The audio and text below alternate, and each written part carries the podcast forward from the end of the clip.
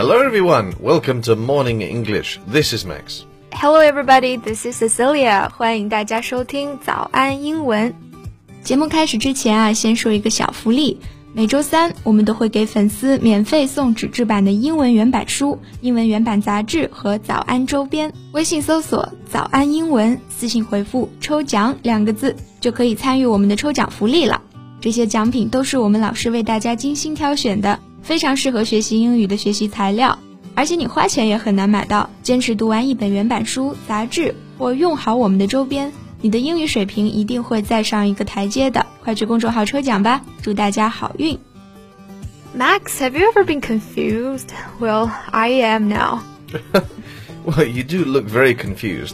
What happened? Well, I just read this news and I was like, what am I reading? Why am I reading this? How did this thing ever come to be? What news? Now I'm getting curious. well, it's about an eight year old blogger with millions of followers dating a 13 year old boy with a complete blessing of her mother, who controls all her social media accounts.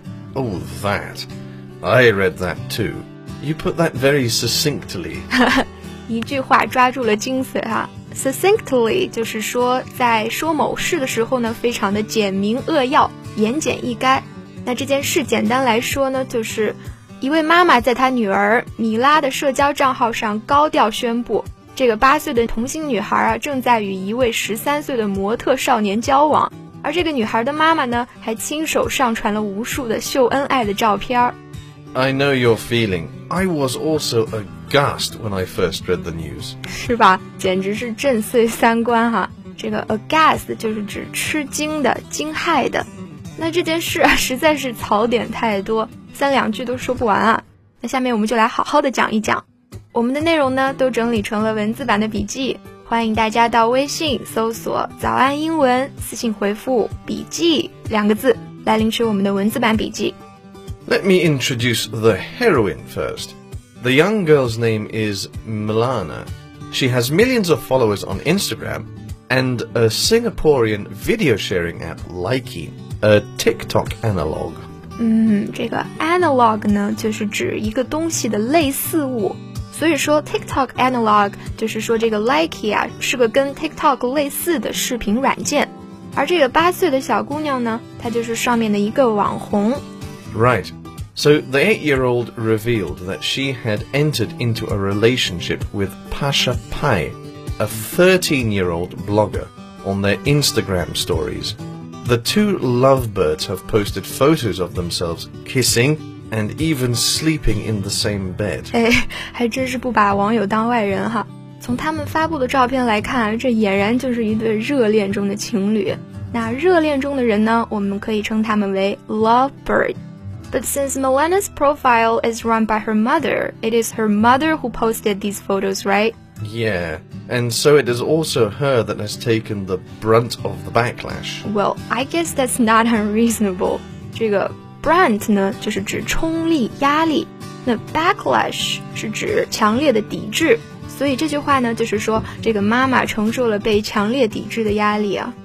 Yeah, but the mother explained that she didn't have a problem with it, noting this is their life and they will figure it out on their own. 只能说这个当妈的心可真大。No wonder some people say she has trouble with her head. yeah, on social media, the mother has taken a lot of criticism, with some calling for Milana to be taken off her and for her to be prosecuted. yeah. Actually, fame is a fickle creature, and some people are willing to do just about anything to shine in the spotlight, even if the means to get there are dubious. I don't know whether this mother is purposely sexualizing her own child for money, but the consequence is there to see. Right. Because in addition to the squealing children in the comments, the lion's share of the view comes from pedophiles. 嗯，没错哈。估计在评论里支持的人，除了和他们一般大的孩子之外呢，大多数都是恋童癖啊。 那在表示大多数的时候呢，Max 用了一个非常有趣的表达，叫做 lion's share。大家想象一下，狮子万兽之王是吧？那它的那一份呢，肯定是最大的一份，所以说 lion's share 就可以用来表示大部分。 The problem of child models and children participating in beauty contests has always been a cancerous tube in the celebrity forging industry. Mm. And nowadays, children bloggers have been added alongside them. 那这种儿童模特和儿童选美的行业呢，一直都存在着一些软色情的隐患哈、啊。现在短视频直播这些一兴起啊，这种风气也随之甚嚣尘上了。it could end in an overdose of a 14 year old or serious psychological conditions. Yeah, it has already made a seductive woman out of an 8 year old girl for perverts. You know, I'm just curious.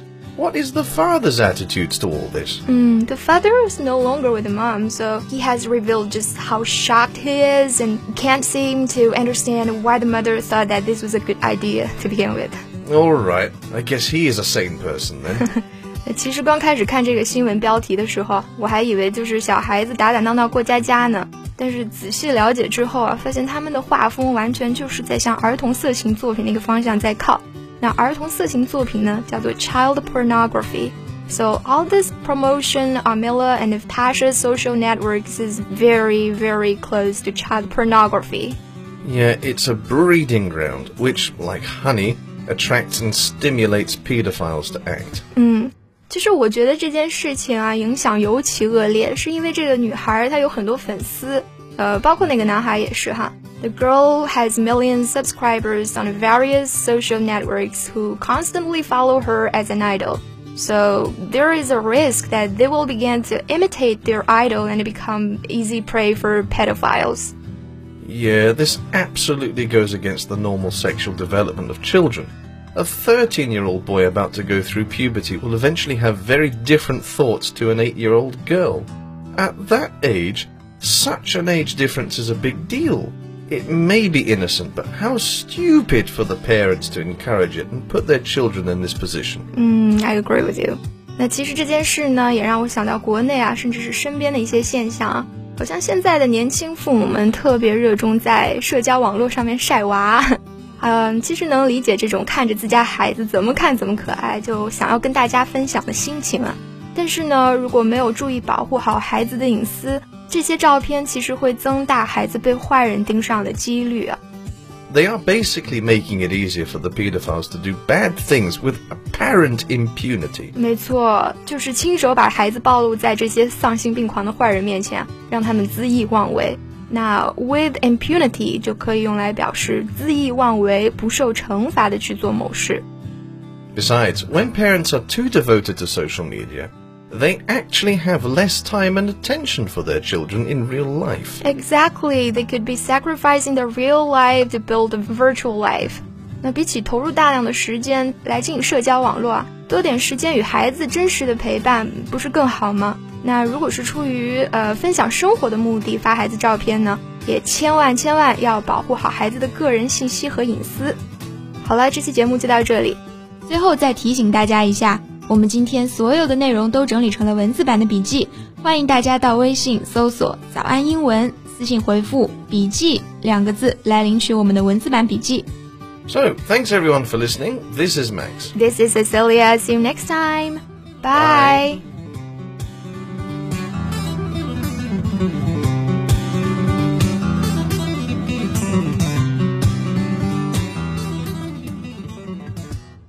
This podcast is from Morning English. 学口语就来早安英文。